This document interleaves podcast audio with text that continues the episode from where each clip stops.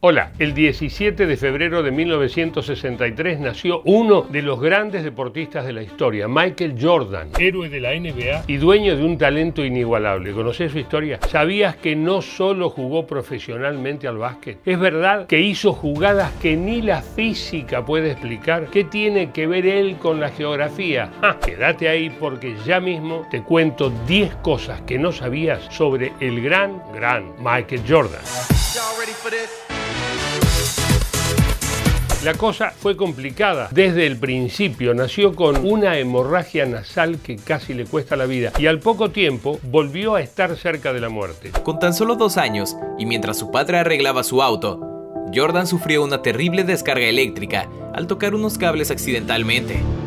Su pequeño cuerpecito cayó varios metros más lejos. Sin embargo, a pesar de que el panorama era desalentador, sus padres aseguran que el ángel de su abuela se encargó de protegerlo. Jordan debutó en la NBA a los 21 años. En su primera temporada, la correspondiente a 1984-1985, promedió más de 28 puntos por partido para los Chicago Bulls. ¿Es poco? ¿Es mucho? Es una animalada. it really can be a spectacular night for the Bulls as Jordan has come up with another steal.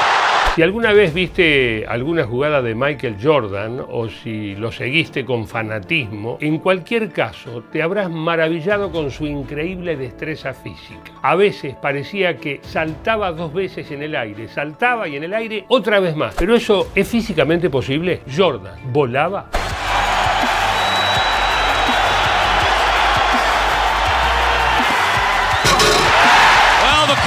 Lets you know what they think of it. Now we will wait for the judges of 48 ties, of 49 wins. They gave him a 50. They gave Jordan a 50. He defends his championship. Seguro, segurísimo, no sabías este dato. Michael Jordan no solo fue jugador de básquet, también es geógrafo. La cosa es así. A los 18 años recibió una beca para jugar en la Universidad de Carolina del Norte. Mientras jugaba, claro, tenía que estudiar, obvio. Eligió la geografía y cuando se fue a jugar ya de manera profesional a los Chicago Bulls, parecía que su carrera quedaba trunca, pero no, fue así. Volvió al estudio en 1986 cuando ya era una estrella de la NBA y se recibió de licenciado en geografía. ¿Qué tool? Toma pavo. A lot of people may say, well, Michael Jordan never had weaknesses. Michael Jordan had weaknesses. He just had to dig deep inside himself to figure out what they were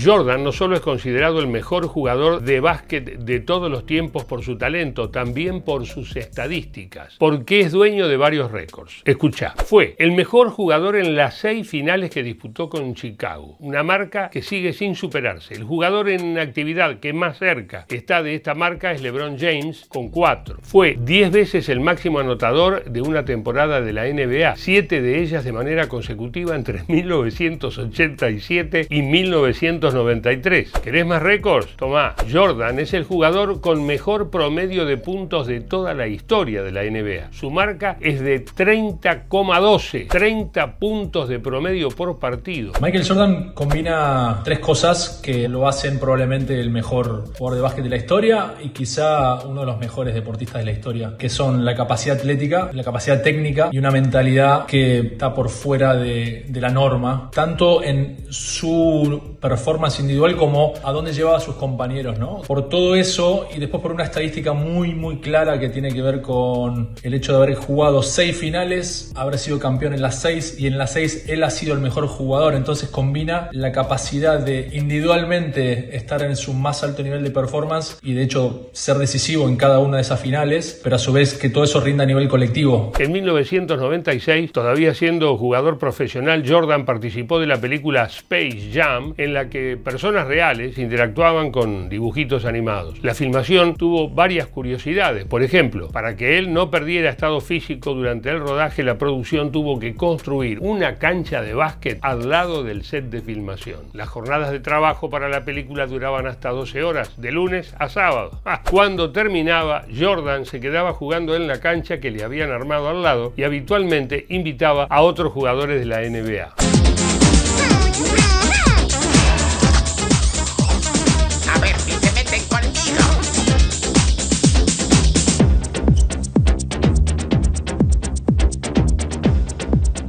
¿Listos?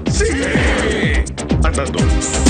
Siempre relacionamos a Jordan con los Chicago Bulls, pero lo cierto es que está ligado a otros dos equipos de la NBA. Por un lado a los Washington Wizards, donde jugó después de su último título con los Chicago y donde se retiró definitivamente. Pero además, el bueno de Michael es dueño de otro equipo. En el año 2010 compró a los Charlotte Bobcats de Carolina del Norte. En esa primera temporada el equipo clasificó a playoffs por primera vez en su historia, pero después la mano vino torcida y la franquicia nunca mejoró su rendimiento. ¿No querés jugar vos un ratito, Michael? ¿Eh? Jugate, Michael, jugate. La imagen de Michael Jordan es una de las más comercializadas en la historia de la cultura popular. Durante años fue la cara de las marcas más grandes del mundo. De hecho, la marca deportiva Nike diseñó unas zapatillas especialmente inspiradas en él, las Air Jordan. Además, desde su retiro definitivo del básquet, invirtió en automovilismo, motociclismo y en empresas de Big Data sobre deporte. Según el Celebrity Net Worth, la fortuna actual de Michael Jordan supera, escuchen bien este número, los 2 billones de dólares. Son billones americanos, 2 mil millones de dólares. Mamita, cuánta guita. Quizás este dato tampoco lo sabías. Michael Jordan no solo fue jugador profesional de básquet, también jugó en la Liga Estadounidense de Béisbol. Después de retirarse por primera vez del básquet en 1993, Jordan firmó contrato con los Chicago White Sox. Aunque no tuvo tuvo claro el éxito de su deporte principal, el muchacho tampoco era malo. ¿eh? Durante un año fue beisbolista hasta que decidió volver a la NBA. Batting 193 with two homers and 44 runs batted in. Two home runs?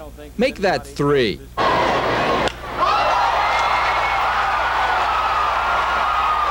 Creo que tuvo lo más importante que tiene que tener un deportista a esa altura, que es un ego muy grande. Hay cosas de él que a mí me, me subyugan, que es ponerse a prueba. Dejó de jugar, se fue a jugar al béisbol, que era su deporte favorito, y hay que tener muchos cojones para ser quién es y quién fue y exponerse de esa forma. Pero bueno, es un competitivo y de ese lugar es donde yo lo tomo y lo admiro absolutamente. Creo que ha sido uno de los deportistas más grandes de la historia, lejos. Tal como se cuenta con detalle en el documental The Last Dance, Michael Jordan jugó uno de los partidos más importantes de su vida con 39 grados de fiebre. se lo conoció como The Flu Game, el juego de la fiebre. Fuera del campo apenas podía estar de pie, pero dentro de la cancha fue un león. Marcó 38 puntos ese día, le dio el triunfo a su equipo y entró así una vez más en la historia grande del deporte. He's literally curled up in a ball, shaking. Because man, find a team doc now. So it really wasn't a flu game. It was, it was food poisoning. I went over and he says, "Oh, I'm so sick, nothing." I said, "How are you going to play tonight?" Mom, I have to play. Phil comes in and said, What do you think? I said, Look, I'm going to try. It's game five. If anything, I can be a decoy. So I'm going out, I'm play. Michael Jordan, señoras y señores, ladies and gentlemen, uno de los deportistas más grandes de todos los tiempos. Seis veces campeón de la NBA, campeón olímpico y también una caja de sorpresas. Chao, hasta la próxima.